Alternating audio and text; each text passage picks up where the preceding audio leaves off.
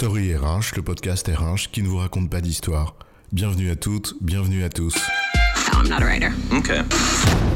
Dans cet épisode, nous allons parler d'engagement et tenter de définir cette notion.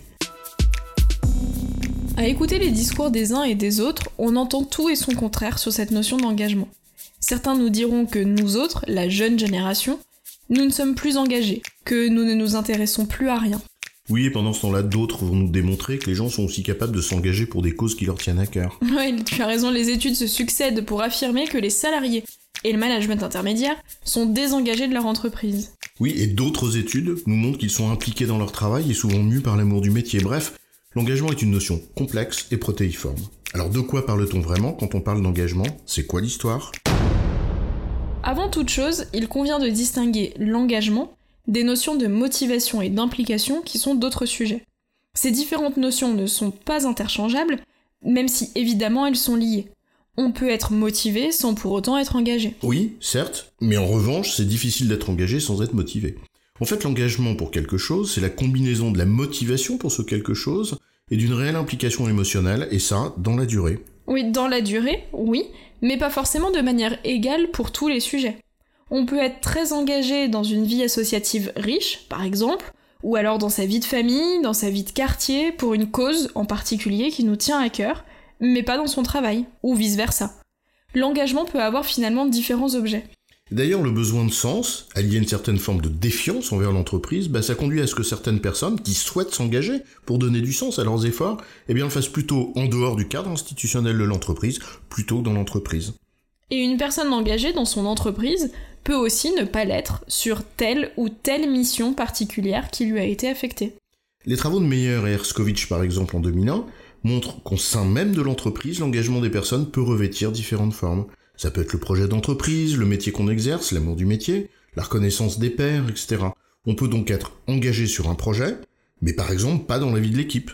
On ne peut donc pas, au regard d'une situation, à un moment donné, tirer des conclusions sur l'état d'engagement d'une personne et encore moins de toute une génération. Mais ça, c'est un autre sujet. L'engagement d'une personne, en fait, ça repose sur trois piliers fondamentaux. D'abord, le premier, c'est le sentiment que la finalité à laquelle on participe donne sens à l'effort que l'on produit. En d'autres termes, une forme d'adhésion au but que l'on poursuit. Ah, le sens. On le cherche bien souvent, on en parle beaucoup, on le trouve parfois. Mais c'est un autre sujet. Ce que l'on veut dire ici, c'est que l'engagement a une raison. On sait pourquoi on s'engage. Lorsqu'on s'engage quelque part, pour quelque chose, on poursuit un but, une finalité. Quelle que soit cette finalité d'ailleurs, elle donne un sens à nos actions. Oui, mais le sens, ça suffit pas.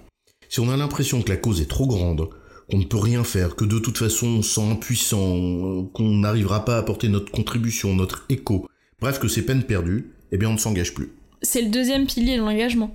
Le sentiment que l'on peut apporter sa contribution personnelle au projet dans lequel on s'engage et qu'on dispose d'une capacité à le faire. Oui, donc d'un minimum de marge de manœuvre, en d'autres termes, un minimum d'autonomie. Là encore, notre contribution peut prendre différentes formes.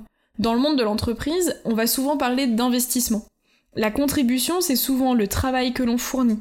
Ne pas compter ses heures, être particulièrement productif ou efficace, donner le meilleur de soi-même, mais aussi apporter son réseau, ses contacts pour faire avancer le projet vers la finalité que l'on poursuit.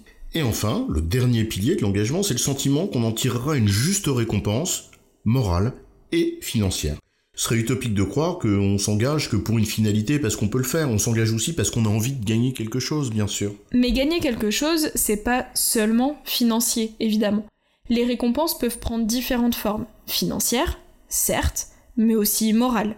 Cela renvoie au sujet de la reconnaissance, mais c'est un autre sujet. Chester Barnard, un des pionniers des théories managériales, préciserait d'ailleurs ce troisième pilier de l'engagement, en disant que non seulement pour s'engager la personne doit avoir le sentiment que son investissement est rentable, mais également le sentiment que c'est le meilleur choix qu'elle puisse faire. Il s'agit d'ailleurs bien là d'un choix.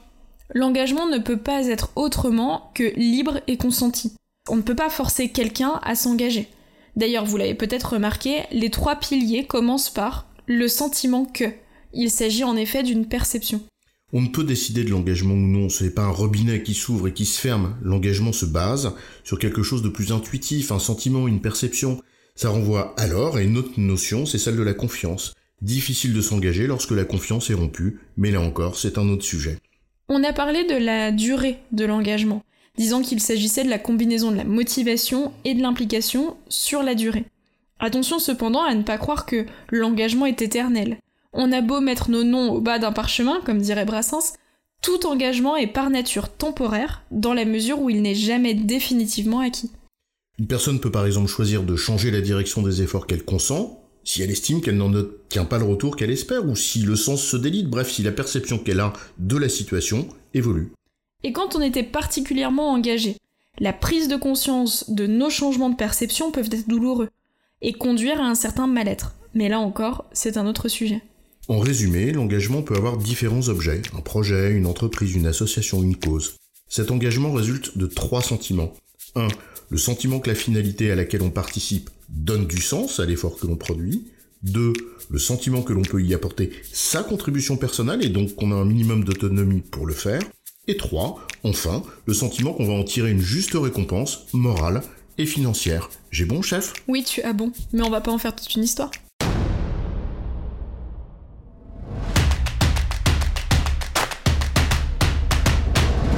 Story RH, le podcast RH qui ne vous raconte pas d'histoire.